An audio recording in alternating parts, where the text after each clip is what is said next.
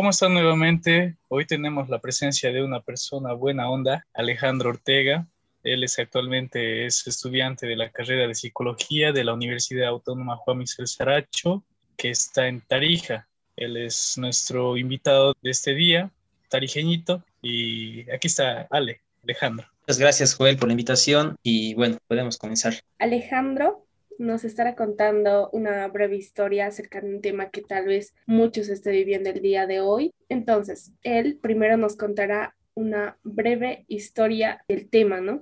Podría empezar diciendo que hablar de, del divorcio así en conjunto es muy amplio. Es muy bueno que sea específicamente de algo que yo haya vivido para que lo pueda entender. Porque todo empezó más o menos cuando tenía la edad de siete años, ya muchísimo tiempo, el cual contaba, tenía una familia muy normal, muy quizás como la familia que tienen ustedes. Un padre que trabajaba, una madre que se quedaba en casa y bueno, yo en un colegio, ¿no? Como incorriente.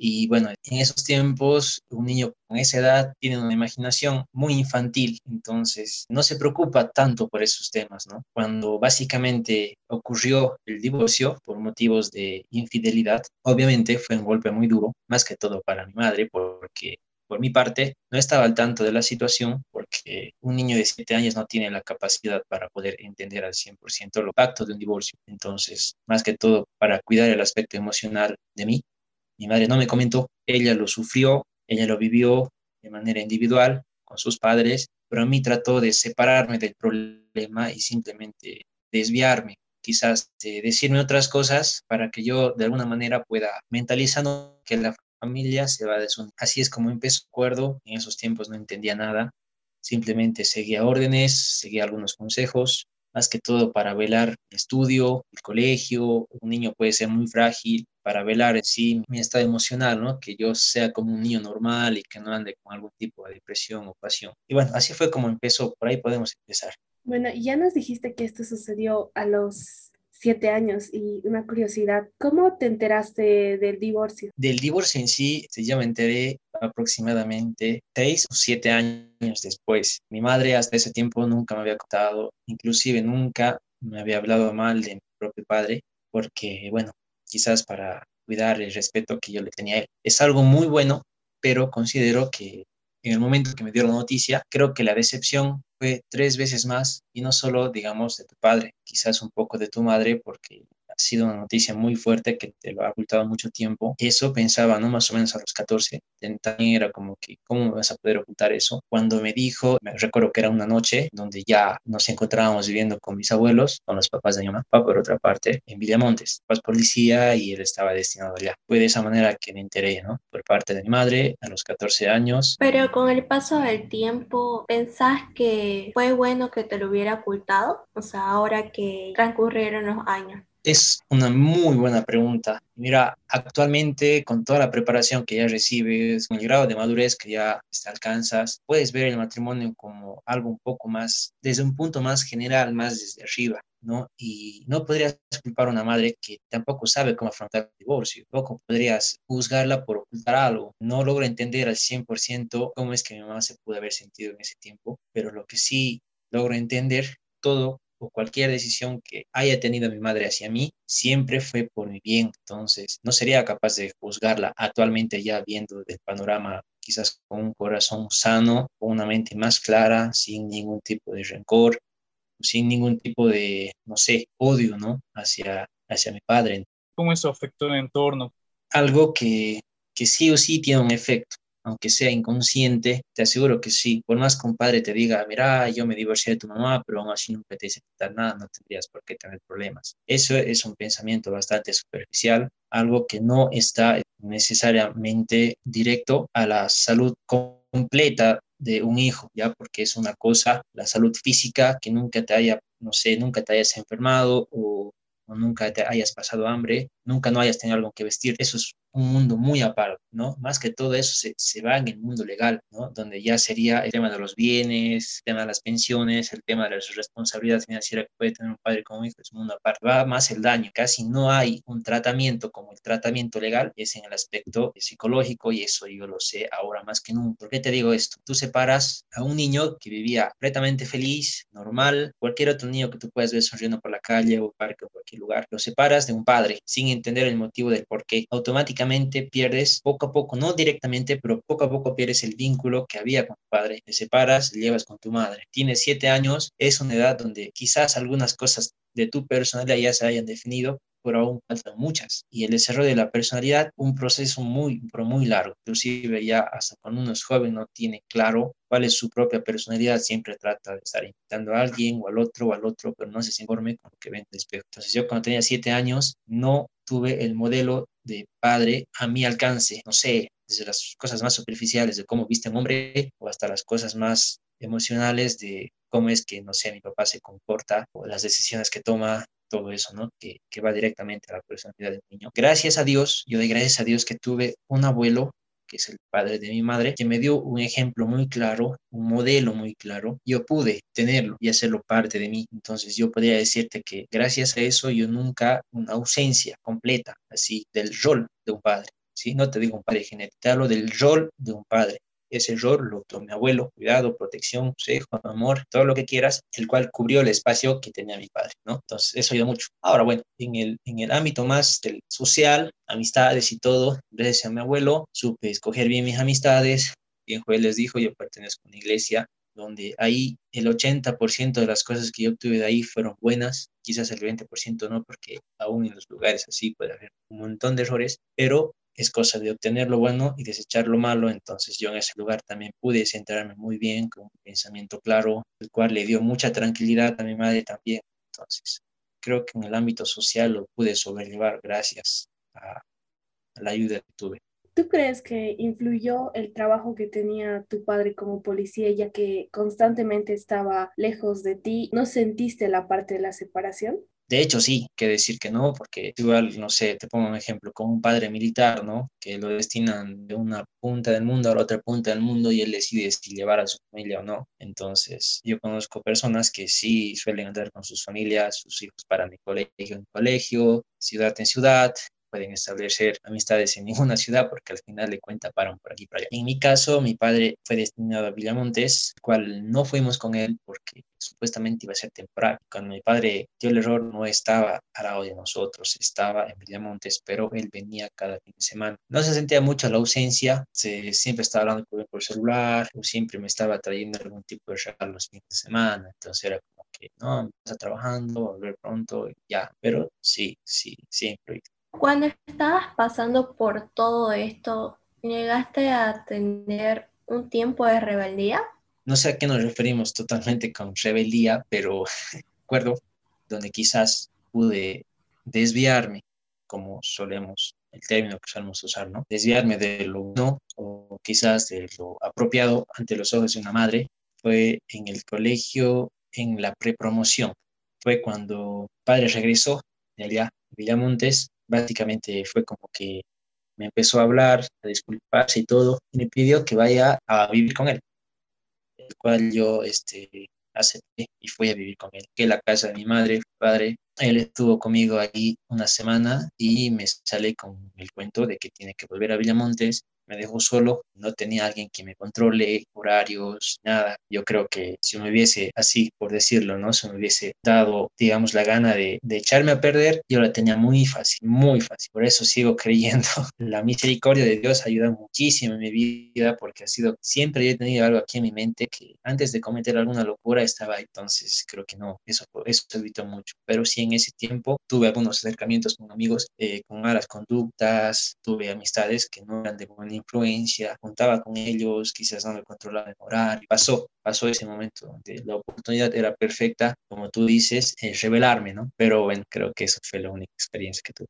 ¿En algún momento te sentiste culpable que había sucedido?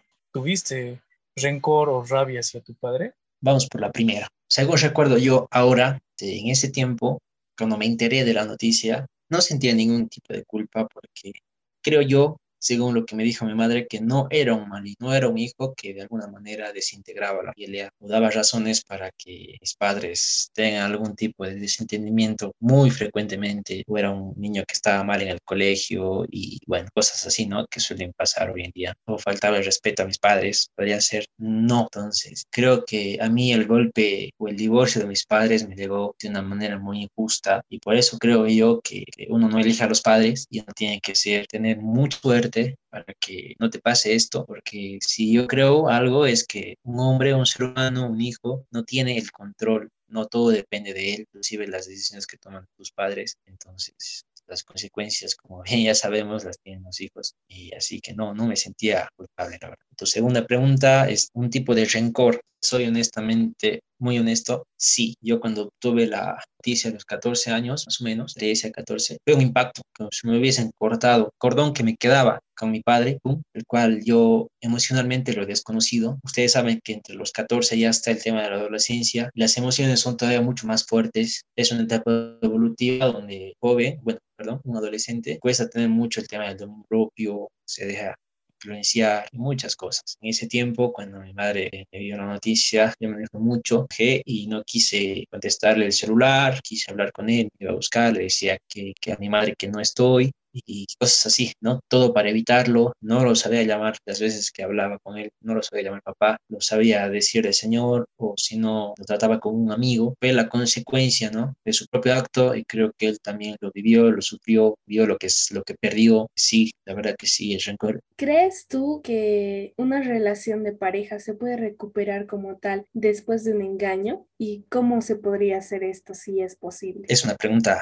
muy aparte de, de lo que me pasó a mí, mucho depende el grado de formalidad que tenga la relación. Cuando es un matrimonio, ya hay lo que es la comunión judicial, yugue, tema de los hijos, todo lo que compete a un matrimonio, ¿sí? que enfatiza un matrimonio, el tema de la infidelidad, esta parte puede llegar a afectar, pero muchas, muchas veces la víctima, en este caso, si es el padre o la madre, lo primero que hacen es pensar en él mismo, sino en los hijos o en el hijo. Y muchas veces no por él, sino por el hijo, llega a perdonar, llega a dar una porque no solamente es el que cometió el error el que intercede, sino el padre el que cometió el error, la mamá el que cometió el error, el tío, la tía y bueno, todos, ¿no? Y al último es como que ya una persona puede llegar a ceder. Pienso que sí, mucha, mucha, muchísima gente perdona cuando hay un hijo de por medio, inclusive cuando ya hay una estructura, supongamos que dos, un matrimonio o, esposo y esposa son dueños de un negocio que han creado juntos, una empresa que han creado juntos y obviamente cuando hay separación va a afectar también a ese tema. Muchas veces hasta por el mismo interés llegas a perdonar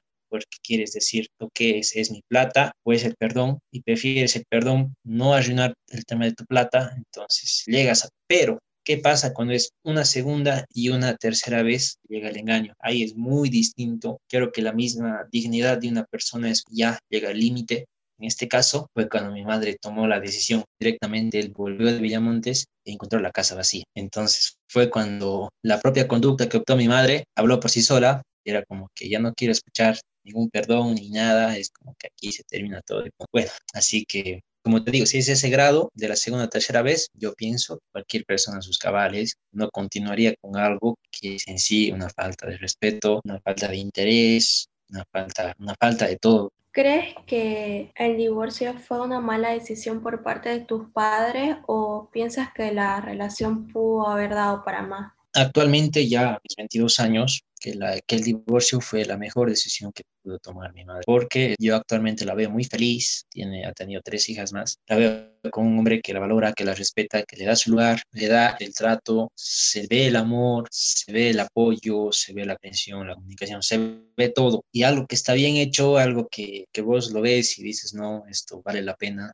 no tienes por qué mal desearlo o arrepentirte de eso. Yo, las pocas peleas que, que he podido ver de mis padres cuando tenía siete años eran completamente, no terribles, pero eran como que, no sé, fuera de lugar, porque un niño escucha, entiende algunas palabras bueno, pues quizás en ese tiempo lo, lo puedes llegar hasta ver normal en, en, tus padres, pero cuando ves a otras familias que, que, no pasa eso, entonces dices, no, mi familia está mal. Y así que yo la verdad que creo y voy a creer siempre, la mejor decisión que puede haber tomado mi madre es divorciarse. ¿Cómo te sientes vos en la actualidad? Actualmente vamos a responder esto de manera bien práctica. Con mi madre tengo un trato espectacular, una relación espectacular, comunicación, apoyo. Ella tiene otra familia, tiene otro marido, tiene otras hijas que también son mis hermanas, que también las veo como mis hermanas. Todo bien por ese lado. Ahora, vamos por el otro lado. Mi papá también tiene otra mujer, tiene otro hijo. Con él las cosas siempre han sido con mucha distancia. Yo nunca le he querido dar la completa fianza porque padre antes era malo, ahora es peor. Les digo que no ha mejorado de nada y tiene todavía una mentalidad, para a mi parecer, poco fuera de, de la edad, ¿no? Con la que le describes, quizás un poco, no quiero decir inmadura, pero no en la condición en la que debería estar, ¿no? Así que yo por eso es que con él trato de mantener una distancia, creo que el respeto siempre está, pero efectivamente estamos muy, pero muy lejos. Ahora, viendo por esos dos lados, yo me siento perfectamente porque creo que uno tiene que aprender a vivir con las cosas que hace, las cosas que no hace y con las cosas que tiene también. Así que si a mí me preguntas cómo estoy, yo estoy re bien, tengo una madre que me sigue apoyando, que sigue atendiéndome cuando era un niño, sigue tomándome en cuenta como un hijo, por más que tenga más hijos. Para mí eso es muy satisfactorio, es muy bueno y no tendría de qué quejarme. Padre bueno está ahí, yo les, le deseo lo mejor, no tengo ningún rencor hacia él, tengo respeto. Y es, por otro lado, también él sabe que tengo una novia, que estamos muy bien, todo marcha muy bien. Entonces, en el estudio, por otro lado, este también va muy bien, marcha muy bien. Entonces, no tendría motivos para entrar en algún tipo de crisis ni nada, ¿no? Así que yo me encuentro perfectamente y gracias por preguntar. ¿Cuál es la mejor forma de hablar de esto con los hijos en una separación cuando ya es inevitable? Me encantaría ser padre para responderte esto, pero no lo soy. Yo creo que hay algo muy importante que tienes que velar de un hijo, es su salud mental. ¿Qué aspecto? Una madre que, o un padre, si en todo caso, no vamos a culpar siempre al padre hoy en día, hay ambos errores por ambos lados, ¿no? Vamos a poner un ejemplo para no estar hablando mal muchos de los hombres. Un padre que ha sido, que ha sufrido un engaño por parte de la madre, un padre quizás con un grado de, o si se deja llevar en sí por un grado de rencor, odio hacia la madre, papá puede crearle con una mentalidad de odio al hijo, en decir, mira, tu mamá es así, tu mamá es así, tu mamá no te quiere, y siempre metiéndole, ¿no? Cizaña a la mente del hijo, lo cual el hijo puede ser que se críe, y no que se críe, que se consolide con una mentalidad pésima hacia las y puede ser el fruto de una falta de respeto constante quizás a la mujer o no sé, con una estructura ya pésima hacia el mismo compromiso porque papá te ha dicho siempre que las mujeres son así, así, así. Pero en este caso, con mi madre no fue así. Ella, como les dije, nunca me lo mal de mi padre. Ella siempre dejó que yo mismo saque mi propia conclusión y eso es muy, pero muy bueno. Ahora, mucho depende en la edad en la que esté el niño.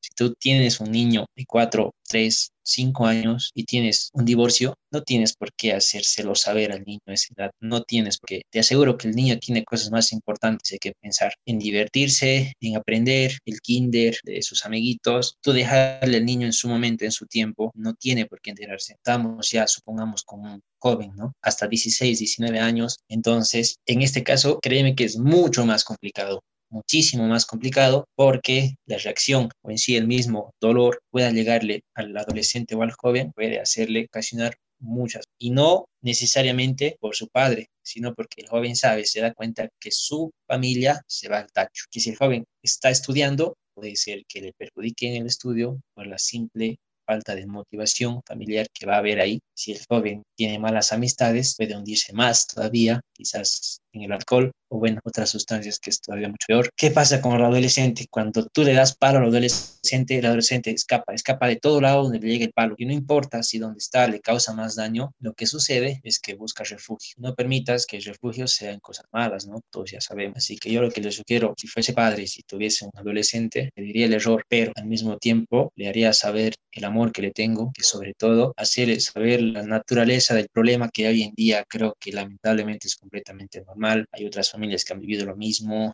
y todavía, si antes estaba pegado a mi hijo, ahora en el divorcio más apegado todavía, estar más al pendiente de su estudio, estar más al pendiente de las amistades, estar más, no en exceso porque tampoco es bueno, pero sí estar más interesado que porque tu hijo puede dar un paso en falso. Fue un golpe muy duro por la edad que tenía. Sí. ¿De qué forma te ayudó a crecer lo sucedido? Yo en el transcurso de mi vida tuve muchas etapas, por así decirlo, que me ayudaron a madurar de manera inmediata. A los 14 años fue a vivir a Sucre, no sé si conocen el liceo militar de Sucre, el cual vivía solo allá. Por otro lado, después fue a vivir a Cochabamba, también solo. Todas esas etapas, considerando ¿no? el divorcio, considerando esas, me ayudaron mucho este, a ser más responsable.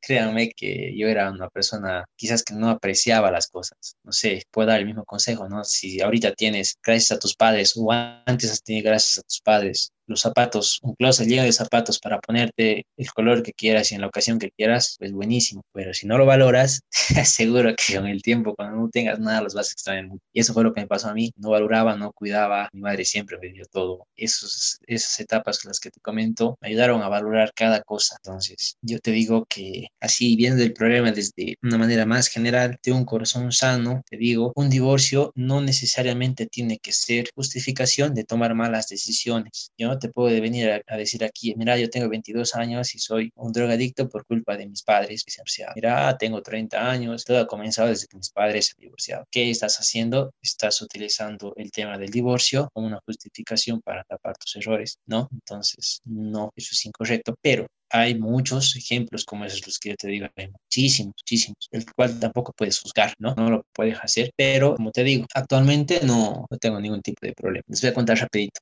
Yo un día encontraba en mi casa, ¿ya? Y mi primo no vivía al lado. Y yo siempre los hallaba de la ventana entrar a una motito que tenía, una 125. Todo feliz, contento. Sabía entrar con una sonrisa de oreja a oreja y sentaba en su cuarto y meta a tocar batería.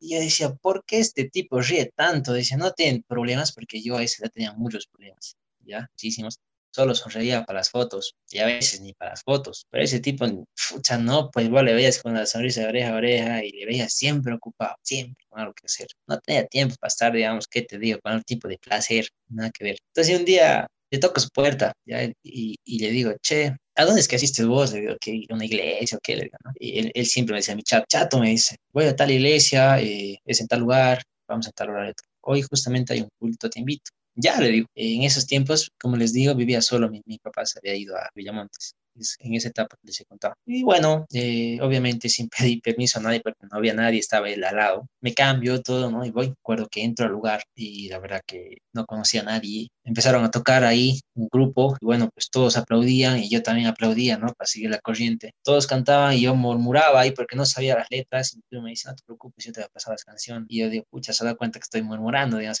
ni modo ya seguía y aplaudiendo todo. Y bueno, entró el pastor, metió una predicada en el frente. Lo que me llamó la atención es que cada palabra que, que decía era, yo la agarraba, me llegaba. Creo que tenía un corazón muy, muy lastimado, todo lo que había pasado, por lo solo que me sentía que mi papá se había ido. Yo me sentía que, que me había usado, me había engañado, que traía aquí a vivir y después se ha ido, me ha dejado. Y lo que más me dolía es que se ha ido por la misma mujer que le engañó a mi madre. Y, y yo me sentía muy mal.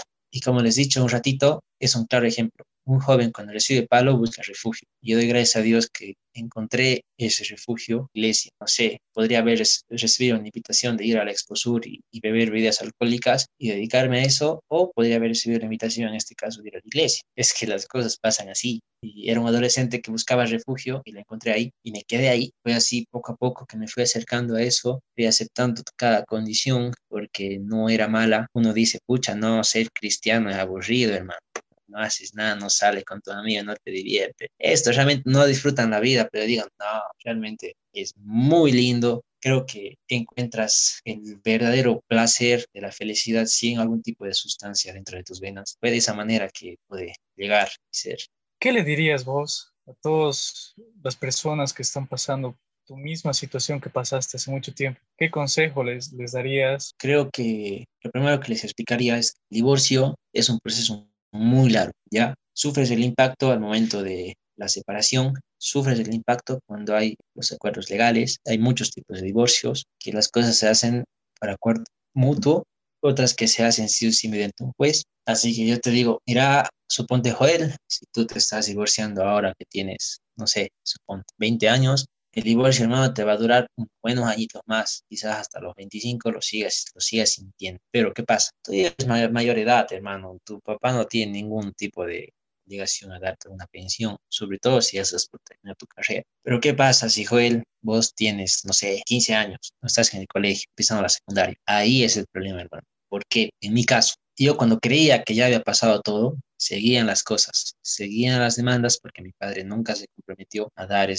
tema de las pensiones, nunca cumplir, iban demandas, me llegaban mensajes y llamadas a mi celular diciendo que por favor que tú dile a tu mamá que retire la demanda y me seguían llegando las bombardeadas, entonces lo seguía sufriendo. Así que yo puedo decirle a ese joven o a esa señorita que el divorcio es un proceso muy largo, tengas paciencia, sujetate a algo, pero algo bueno, observa, aprende, perdona y si has hecho algo malo a causa del divorcio o a causa del dolor que toca hacer el divorcio, perdonate y seguí adelante, que el mundo no se termina cuando tus padres terminan o se separan, que va a llegar el momento en que tú también vas a ser padre, vas a ser esposo y qué más hermoso no cometer los mismos errores que cometen tus padres, qué más hermoso una madre que ha sufrido este, una infidelidad o un padre que ha sufrido una infidelidad, vea a su hijo no cometer los mismos errores, vea a su hijo o mediante su hijo vuelva a creer quizás en el amor o en el compromiso o en la familia, ¿entiendes? Entonces yo te digo, joven, tengas paciencia, te tengas paciencia, viví el proceso poco a poco, no seas muy duro contigo mismo, no trates de superar las cosas de golpe. A eso me refiero cuando te digo que des tu tiempo, deja que tu corazón sane a tu ritmo, no todos somos iguales, hay algunas cosas que necesitan sí o sí un motorcito, ese motorcito puede ser el alcohol, ese motorcito puede ser cualquier otra cosa para hallar sentido a tu vida, pero mucho cuidado, te decía, donde te refugias durante la tormenta, mucho cuidado, y eso es lo que yo podría decirles, que un divorcio que ha empezado quizás en mi caso a los 7 años y ha terminado a los 18, arruiné quizás los 50 o 60 años más de vida que me quedan por delante. Eso es lo que yo les puedo decir, que un divorcio puede durar 5 o 10 años, todo, todo depende de, del esfuerzo que pongan los padres, tema legal, el apoyo que den al hijo, mucho depende de eso, muchísimo, yo diría, escucha, realmente hartísimo depende de eso, pero quedan todavía muchísimos años por delante y hay que dar gracias a Dios por eso. En esa parte mucho importa la relación de divorciados, ¿cierto? Ahora tengo esta pregunta. ¿Alguna vez durante todo este proceso tuviste el miedo al abandono, tal vez económico, tal vez psicológico? Vamos con el tema de, del miedo al, en este caso, padre haya dejado de apoyarme económicamente, ¿no? Yo cuando dejé de ser apoyado por mi padre económicamente fue cuando terminó todo. Así yo te digo, eh, María Alejandra un día mi padre este, le fue a mi colegio, lo encontré y me trajo un papel donde solo yo tenía que hacer una firma para que él deje de pagar pensiones. obviamente yo no firmé solo, lo llevé el papel para que él presente a su abogado. Mi madre lo leyó, le dio mucha rabia porque quiso aprovecharse de inocencia, pero yo no era tan inocente que digamos porque sí me dijo. Mi mamá me dijo, no, él tiene toda la responsabilidad pero yo le dije, mami, yo quiero que eso se termine. No quiero nada de él, ¿entiendes? Era así, porque todo lo que venía de él no era bueno. Fue cuando yo le dije, mamá, ¿tú tienes realmente la necesidad de su apoyo económico? Y ella me dijo, no, porque ella no tenía. Siempre tuve el apoyo de sus padres y, y, bueno, mis abuelos tienen un muy buen ingreso, tienen una empresa, entonces digo, por favor, déjame firmarlo, no importa si, si me dejas de comprar pantalón o algo, no importa. Entonces fue cuando yo firmé al día siguiente de la carta. Fue como, como que te digo, a ver, como la llavecita del candado, digamos, ¿no? Que seguía ahí uniendo las cadenas, te digo, para ser libre. Fue algo así, no, no sufrí algún tipo de miedo, gracias a mi madre. Fue más o menos así según recuerdo. Ahora, tema psicológico. Mira, siempre me considero una persona con una mentalidad concreta, ¿ya? No soy una persona kinestésica. Kinestésica se refiere a una persona emocional, una persona sensible, una persona fácil quizás de lastimar. Eh, no es ese tipo de personalidad. Más bien soy una persona bien concreta, como quien dice siempre para tocando madera, ¿no?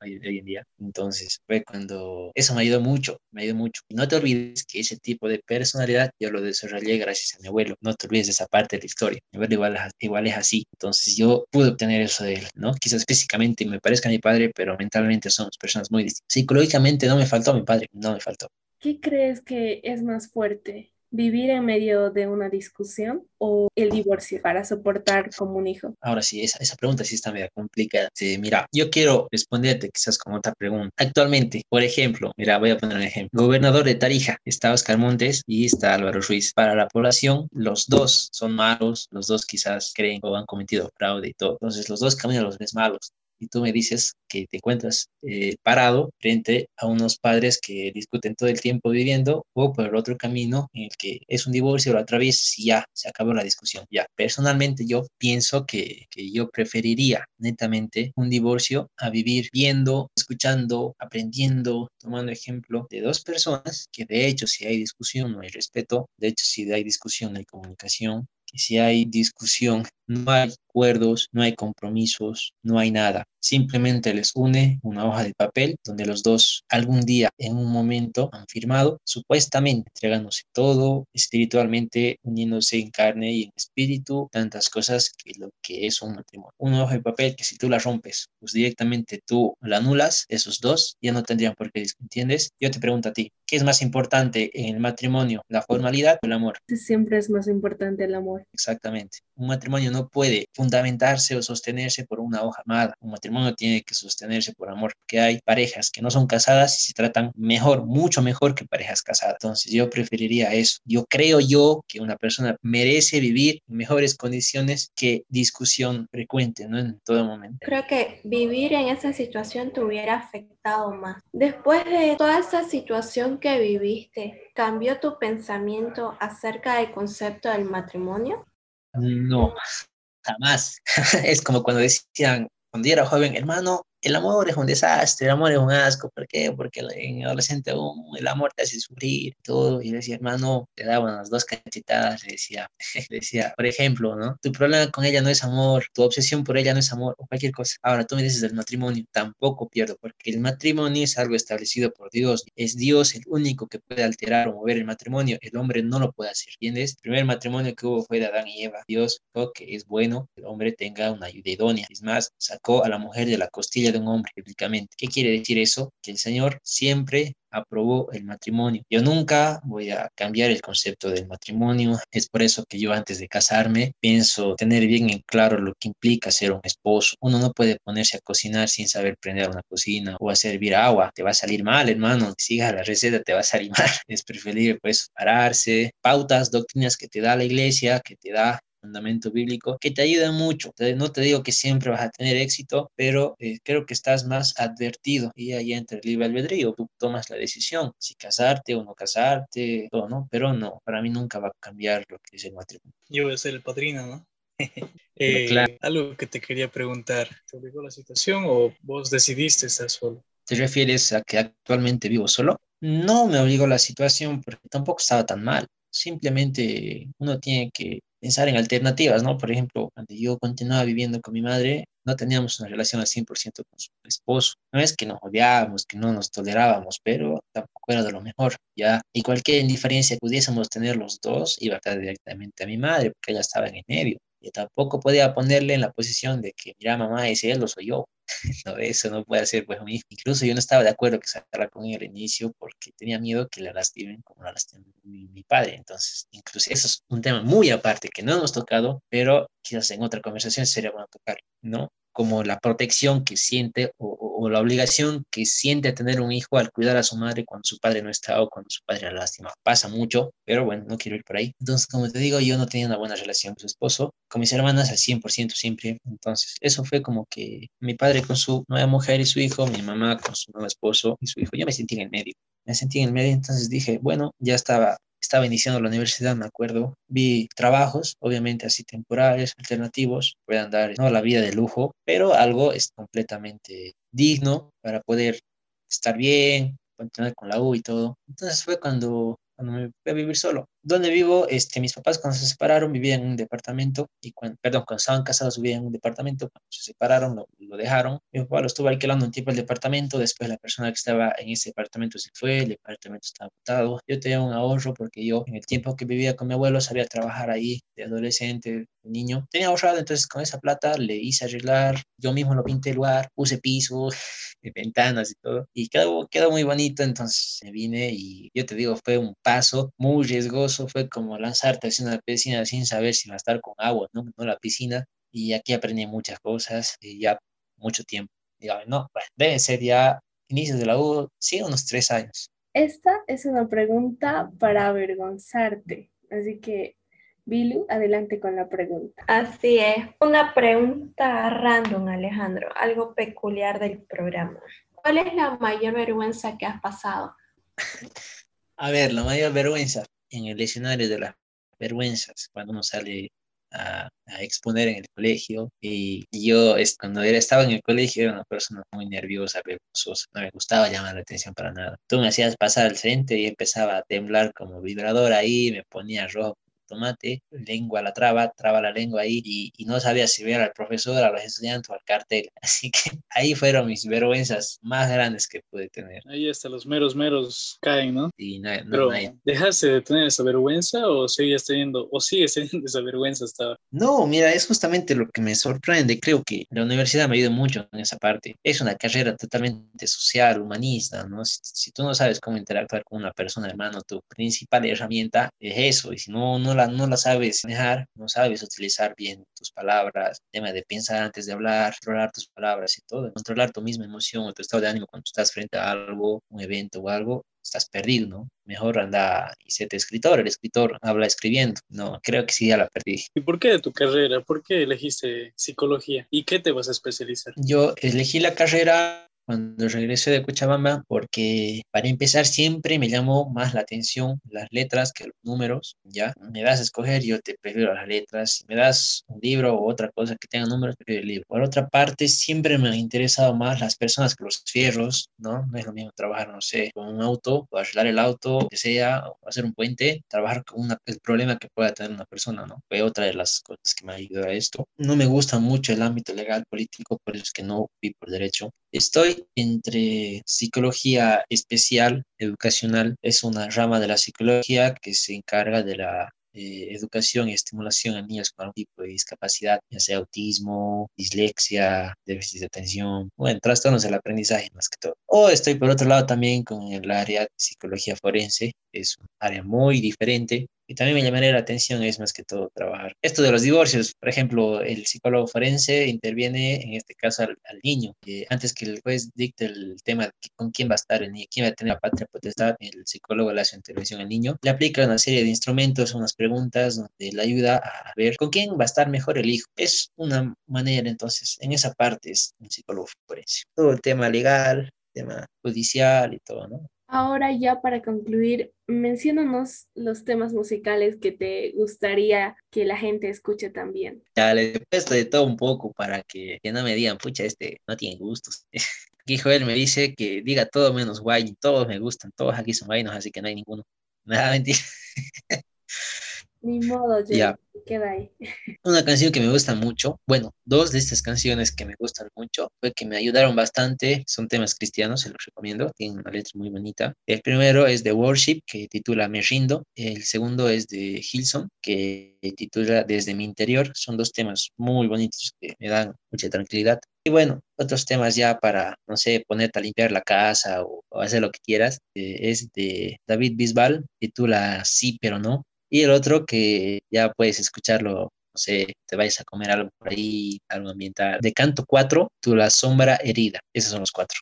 Esta de Worship, Me Rindo y de Hilson desde mi interior. Esos dos temas son los que más voy a dejar porque son temas que no los escucho por placer, ya, no sé, quizás por cantar por cantar. Son temas que suponte de Worship Me Rindo, un tema que va dedicado quizás a personas que cuando creen, ¿no? O cuando piensan o cuando se sienten, ya no pueden más, que piensan quizás en suicidio, piensan tirarlo todo por la borda, dedicarse al alcohol o en sí pérdida, control de tu dominio propio, te queda la opción de rendirte, pero no rendirte ante esas cosas, rendirte ante Dios y cambiar el papel de tu vida, ¿no? Pasa mucho, a mí me pasó eso y es por eso que esa canción me ayuda mucho yo, yo, ¿no? Me rindo, es como que Señor, no puedo más, aquí entras tú, ¿no? Por otra parte, la de Hilson, es de, que titula Desde mi interior. Esto más que todo me recuerda la relación que yo tengo. Es como si yo tuviese una relación con un buen amigo y siempre que toca decidir algo fuerte, una decisión que no tenga la sabiduría para hacerlo, yo así le pregunto como un amigo, ¿no? Y es cuando le pregunto desde mi interior, así de la forma más honesta. Mira, suponte, Señor, tengo una entrevista con Joel y no sé qué radio a decir sobre el divorcio.